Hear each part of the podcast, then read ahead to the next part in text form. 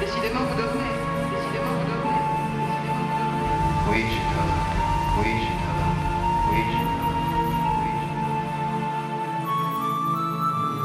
Moi j'exige que vous ne touchiez pas à cette radio, cette radio, radio, radio. ラジ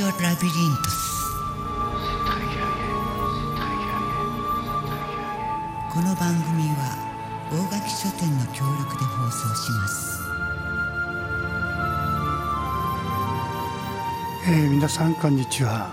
ラジオラビリントス、えーラジオの迷宮。あるいは迷宮ラジオ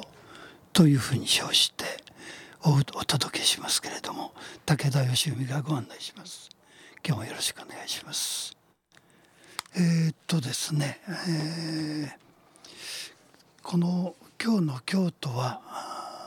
今晴れ間というわけではないですが雨は雨の滴りは少し、え収まっているようで傘を持って今日も出かけてきたんですけれどもこのスタジオまで、えーあのー傘を持ってる人が非常に少ないので今日は天気予報は僕確認しないで来ましたけどあのーすっかり雨だとばかり思い込んでやってきたもんですから、えこういう雨と雨の間のこの隙間っていうのも悪くない、えー状態ですが、えーこの時期をえーと梅雨梅の雨と書いて梅雨と呼ぶことは皆さんよくご存知のことなんですがこの梅雨ってのはあの梅雨って書いて梅雨って読ませるのはもちろんこれはあのつまり訓読み古代からのまあいわばどこまで古代かは分かりませんが大和言葉つまり訓読みの世界ですよね、えー我々日本語は訓読みとそれから後でやってきた、えー漢字の世界漢字には音発音がついてましたからといってもまあ一つじゃないんですけど、えーこの音読みというふうに言いますよね。あの訓と音のない混ぜ、えーによってまあいわば日本語が折られてると言ってもいいんですけれどもこの中の「梅雨」という発音はあの明らかにこれ当て字で「梅の雨」というのはこれまあひょっとすると中国ではこの時期この季節の雨のことをそう呼んでいるのかもしれませんがその字に、えー梅雨というあの梅雨ってのはあのご存知のようにいろんな字を当てますけれども、まあ、大体「かむり」の「雨」「雨」という字の下に「えー道の路」という字を書いたりまあいろいろして「梅雨」と読ませるわけです。この水のいわば重力の法則に従って上から下へと水がこう滴り落ちるこれをまあ梅雨というふうに呼ぶわけですけどあのまあここで水と関連して、えー僕なんかちょっと思うのは折口忍、えーここのところちょっと随分毎回ぐらいに話してるかもしれないあの民族学者。えー実は民族学者というか、えーっともう一つ別のペンネームを持ってますけれどもそれは釈のチョークという名前で、えー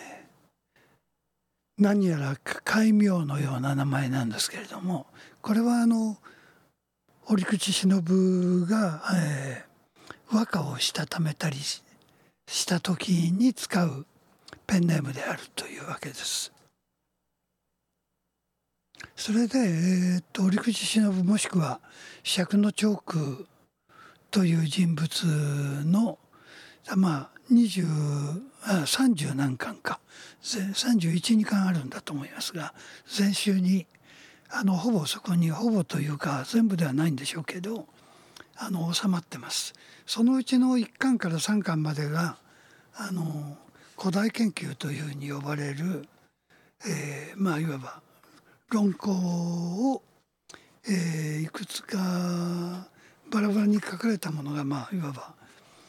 古代研究という総称の中にこう、えー、散りばめられてるまとめられてるわけです。そして今日はちょっとねその触りを話してみたいというのは、えー、折口忍のことを僕はこれ僕のマイブームの中で言うと3度目のブームブームが、えー、昨年の暮れからやってきていましてそのことを、えー、4月の5日にお亡くなりになった僕の兄のような、えー、評論家、えー、雲野博さんにずっとこういや折口をどうしても僕はやりたいっていうことを話していてそして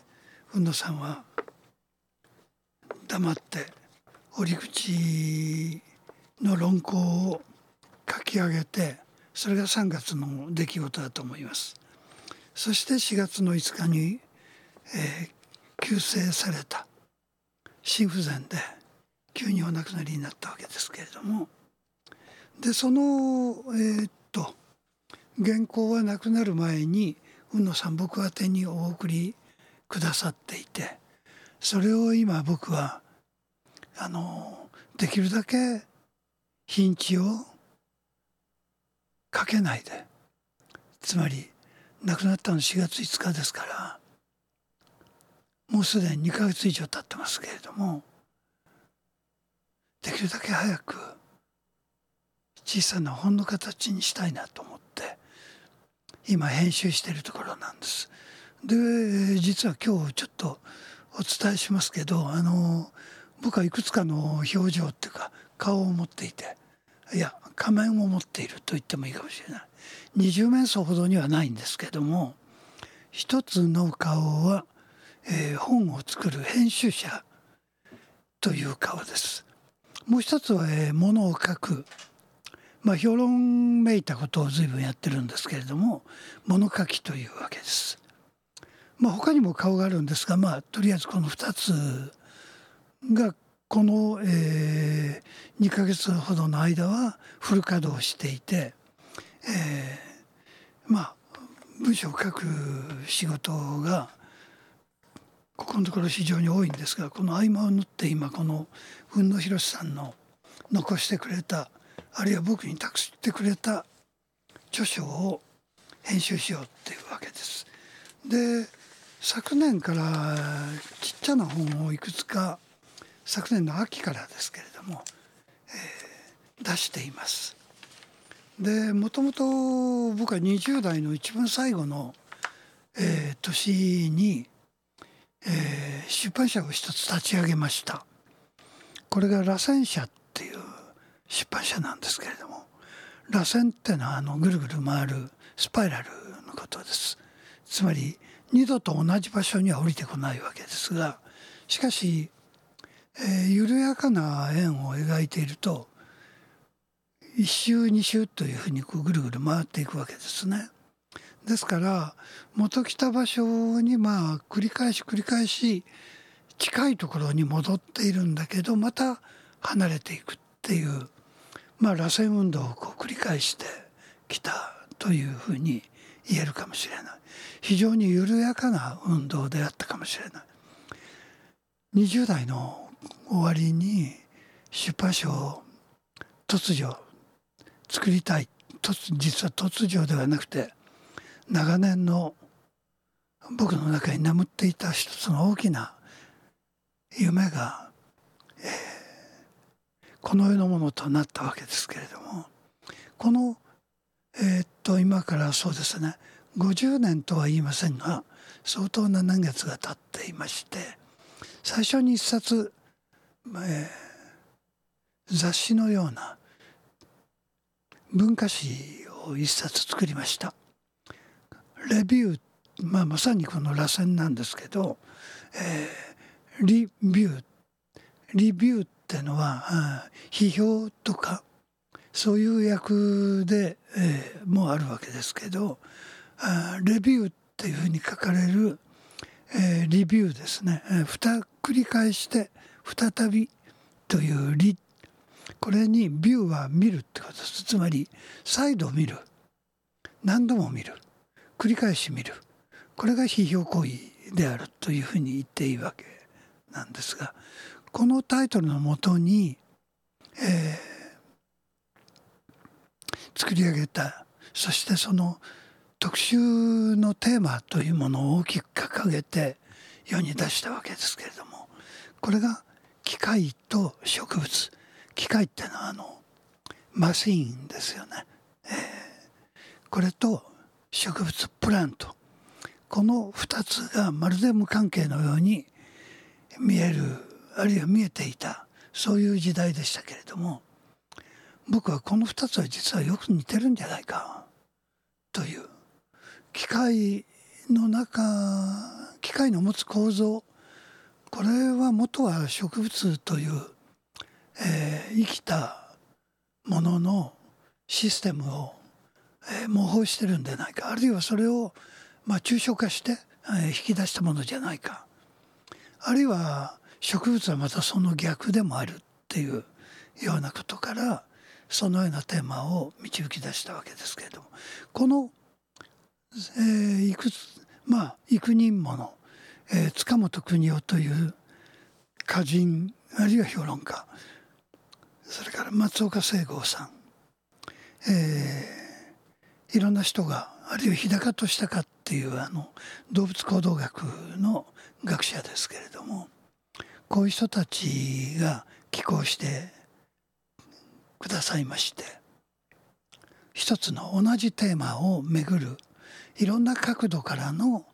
えー、論考というわけです。この中に、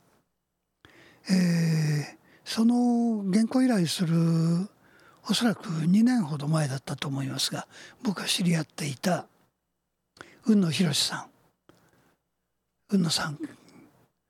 このテーマで書いてくれない？っていうふうに頼んだわけです。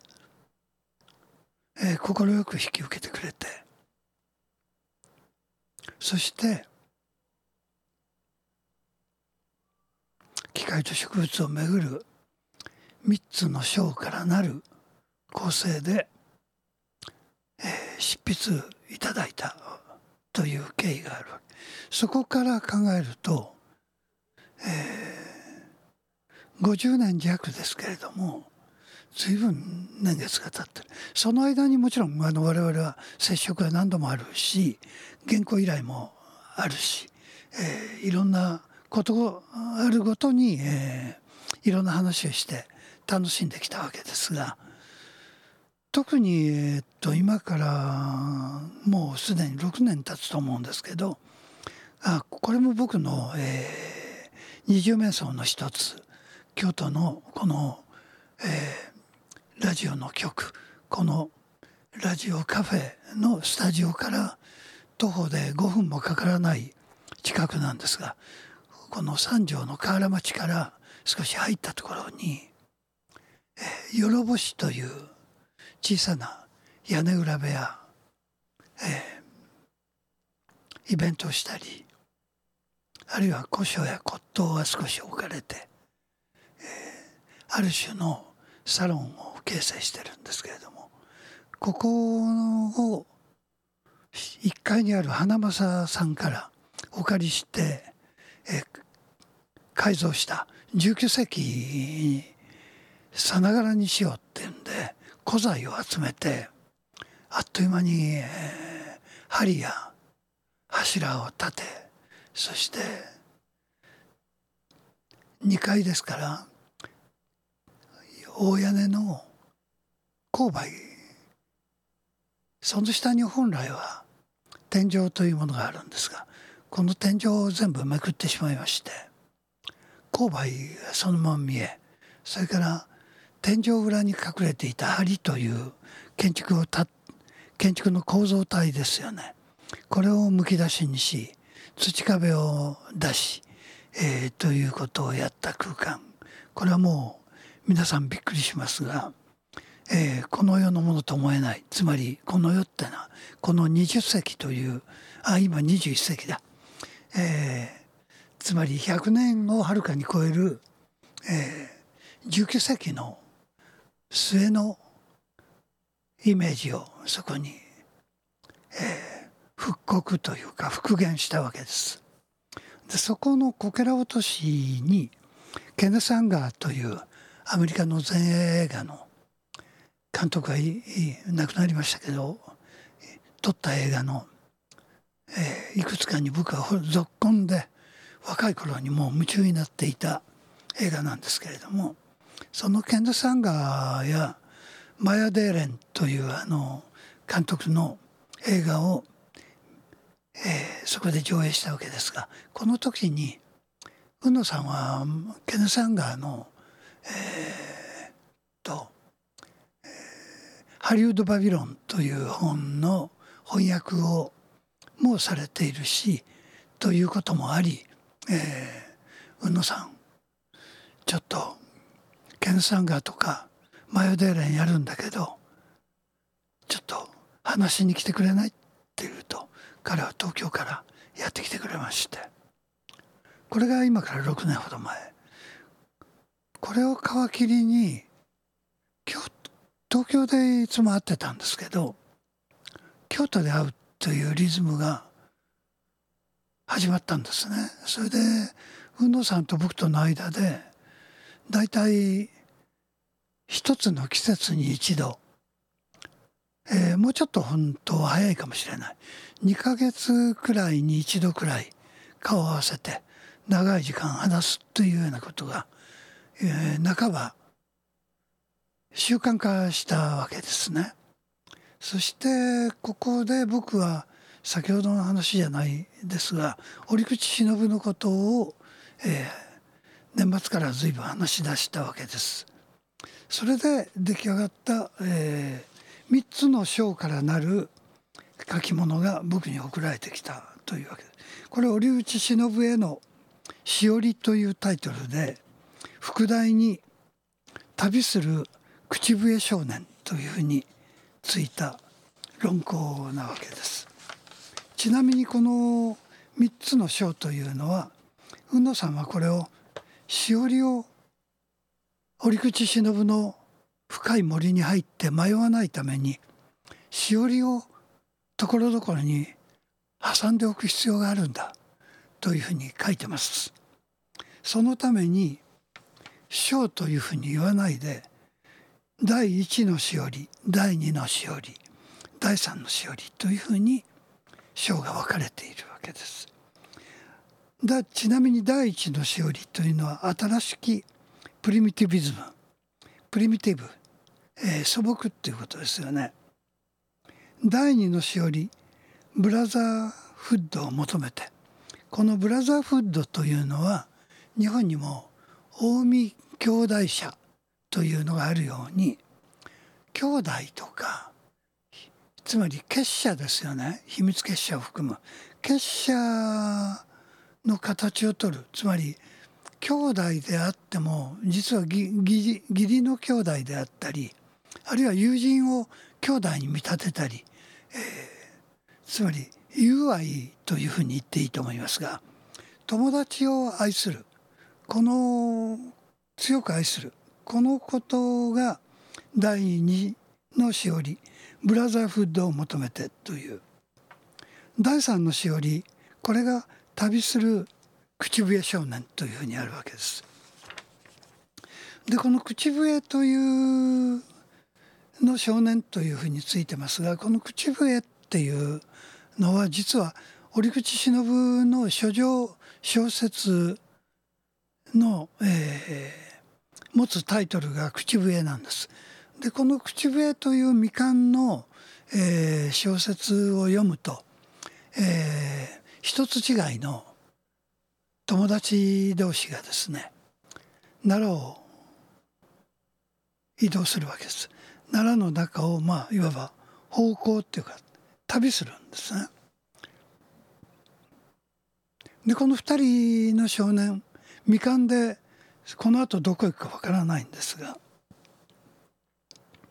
実はムンドさんはこの「口笛」という小説未完小説は、えー小説自体は途中で終わったんですが実は一生涯の折口忍の論考の中にはこの口笛があるいは口笛を、えーの中に描かれている主題はずっと生きているんだということがこの、えー、3つのしおりからなるこのテクストの中に、えー、解説されているんです。ネタばらしをしてしまっているようですけれどもちょっとここで口笛のような爽やかな曲をそなたですけどピアノでちょっと聴いてください。10年前熊野に旅して光光真昼の海に突き出た大大崎の人端に立った時遥かな淡路の波地の果てに我が魂のふるさとのあるような気がしてならなかった。これは儚い詩人気取りの干渉と卑下する気には今もってなれない。これはそれかつては祖祖の親親の胸を煽り立てた開教心ノスタルジーの完結遺伝。アタイズムとして現れたものではなかろうか。母が国へ常世へ禅宗2の15折口の、えー、有名な文章の一節である。というふうにあの引用して語られているところをちょっと読んだんですがこの実はこの本僕は初めて、えー、昨日ざっと目を通したんです。があの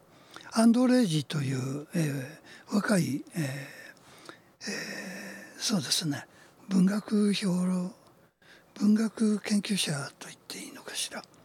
あの「神々の闘争折口忍論」という、えー、ものが実はこれね20年くらい前にすでに出ている本のちょっと待ってください2004年だからそうですねやっぱり20年近く前に出てるんですね。僕はあの残念ながらこのアンドレイジさんっていう人の名前を知ってたんだけどあの読んだのはこれが初めてで一冊ざっと目を通しました。それでえー、っとですねいやこれあの「神々の闘争折口忍論」というものなんですけども安藤礼二お礼の礼に漢数字の2と書きますけど安藤礼までをアンドレイ。アンつまり字は2なんですけどあのアンアンドレ・ブルトンを思わせるペンネームだと僕は思ってるんですけどアンドレイ・ブルトン、えー、ブってのは2ですよね。これ合わせてアンドレージっていうね。まあなかなかあの面白いあのペンネームを持たれてるなと思っている人のものです。そしてえー、っとですねざっとこう目を通してちょっとあの面白いところいくつかあったんですけど、まあ、一つはね「崩壊人論」まあこのことをいろいろ喋り出すとこれでもうすぐに終わっちゃうんでやめておきますがこのえー、っとね今読んだすごく短いところですけどアタビズムっていうアタイズムっていうふうに完結遺伝のことをあの折口が言ってるわけですがこのひらがなでアタイズムっていうふうに書いてるんですがこれはあのいわゆる動物やらの遺伝覚醒遺伝の、えー、ことだと言っていいと思います。えー、そのことにあの折口はかなり大きな関心を持っていたのではないかなと思います。というのはえーと、個人が経験したり、えー、目に焼き付いたりしているような記憶は実はその覚醒遺伝と呼んだりあるいは間欠遺伝というふうに呼んだりするそのえー、っと自らが経験しなくても遺伝子の中にあるいは何か誰かのどこかの記憶に、えー何か全く無関係のところで染まってしまうっていうことがあってそしてこれはあの何て言いますかねあの例えばデジャブなんかもその経験の一つじゃないかと僕は今思うわけですけれどもつまり、えー今初めてのことがかつてあったように思えたりするようなことも関係してる。でこの、えー折口の熊野というところに旅をしてその遥かな波の向こう側にですね我が魂のふるさとがあるというふうに抱く感覚ってのはこれはあの同じ風景であるかどうかはともかく誰しもあるようなつまりこの、えー多くの人があそういえば分かる分かるというふうにうなずけるようなこの、えー共感覚ですよね。こういうことがつまり言語というもの言語そのものを支えてもいいまた、えーっと言語構造というものがそういうものを、えー生み出すとも言えるかもしれない。あるいはですね、えー歴史学や神話学やあらゆるものがそういうことと無関係にはなく、えーおそらく、えーその感覚器官それは視覚であったり聴覚であったりあるいはまた、えーもう少し別の嗅覚匂いですよね。こういうあるいはそのもっと言葉にならないその聴覚的じゃないような、えー身体的な、えー触覚的なあるいはもっと、えープリミティブなつまりその海野さんが、そのしおり3つのしおりの中のこの1つ目のしおりに描いているプリミティビズム。このプリミティブな、えー感覚こういったものが、えー大きく働いているっていうところにまたこれまた、えー、随分古くに書かれてるんですがこれも、えー折口忍は思い至っていると言っていいわけです。そして折口の言葉で言えば「母」という、えー言葉が使われるんですがこの時の「母」という字は女編の、えー比較の日ですね。この母の国というふうにあるいは母が国っていうふうに呼ぶ時の母という字が、えー我々が、えーなんて言いますかあのよく使う母という字ではないんです。そしてそのこの記憶の向こう側にずっと広がっている静かな大きなぼーっとするような空間この空間の広がりについて実は折口忍の今日僕持ってきてますが全集の中の重いからとても無理ですよ。全部は。32巻ぐらいあると思いますけど一人で持てるようなもの重さじゃない。普通。でねそのうちの一冊だけカバンに入れてきてますが肩が凝ります。でねこの第2巻全集の2巻目なんですがあの古代研究の中の2冊目というふうに言っていいわけですがこの中に「母が国へ常世へ」っていう今の引用された一文もこの中には入ってるんですまあ今このアンドレージさんのものから引いたのでもうそこはいいでしょう。そしてえーっとこの2巻目の、えー後ろの方116ページにこんな話が入っていてこれちょっと変わったタイトルなんですよね。えーちょっと読みます。法とする話。法ってのはハキフェホの法にアイウェオのウです。法ウです。副題に祭りの発生その1というふうにあります。昭和2年6月頃の走行であるというふうに、えーこの変変者変者が、えー入れて研究して入れ調べて入れてくれてます。読みます。法とするほど長い白浜の先はまた目も届かぬ海が揺れている。この波の青色の末がおのずと、えー伸び上がるようになって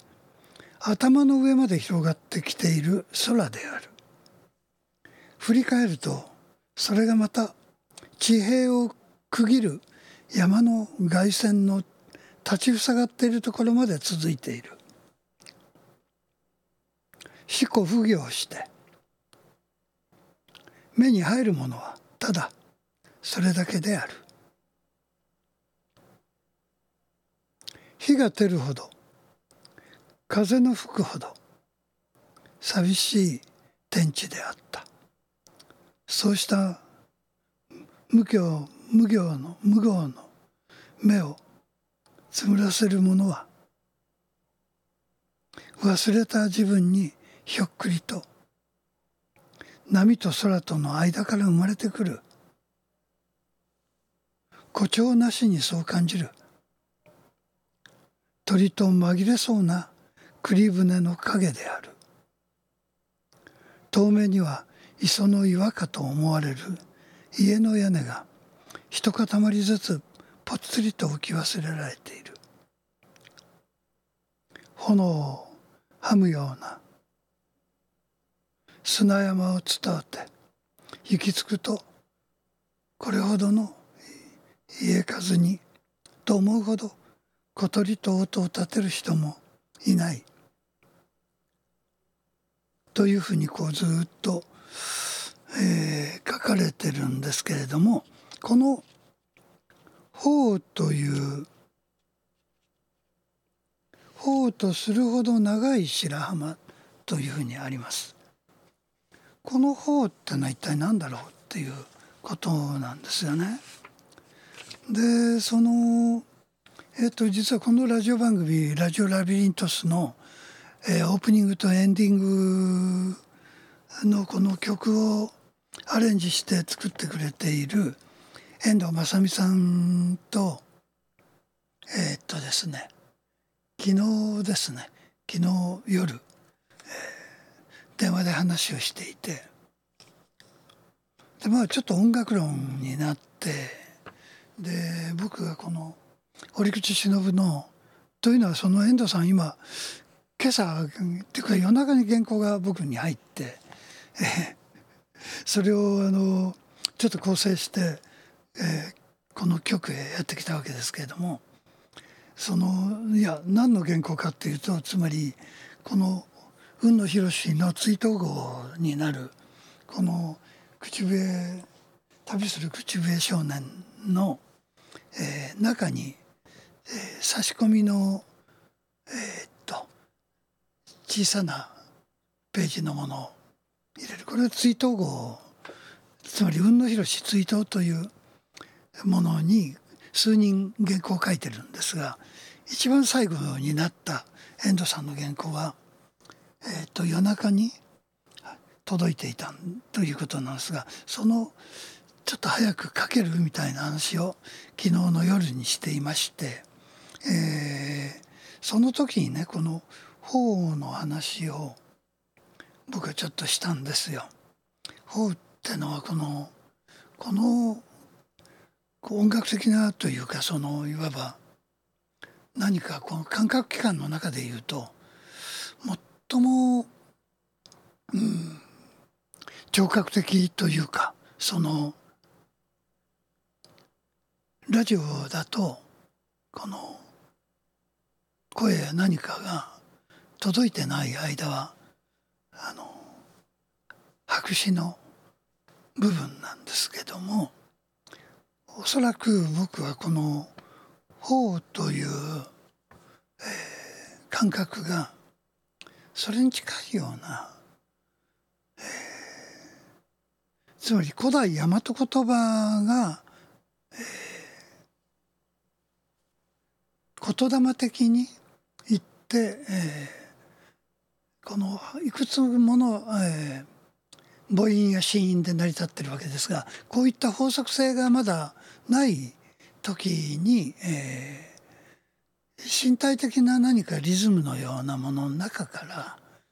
この恐るべき間合いというか余白というかそういうようなものが生み出された。この中に「ハヒフヘホ」と呼ばれる音があるいはこれに近いような音が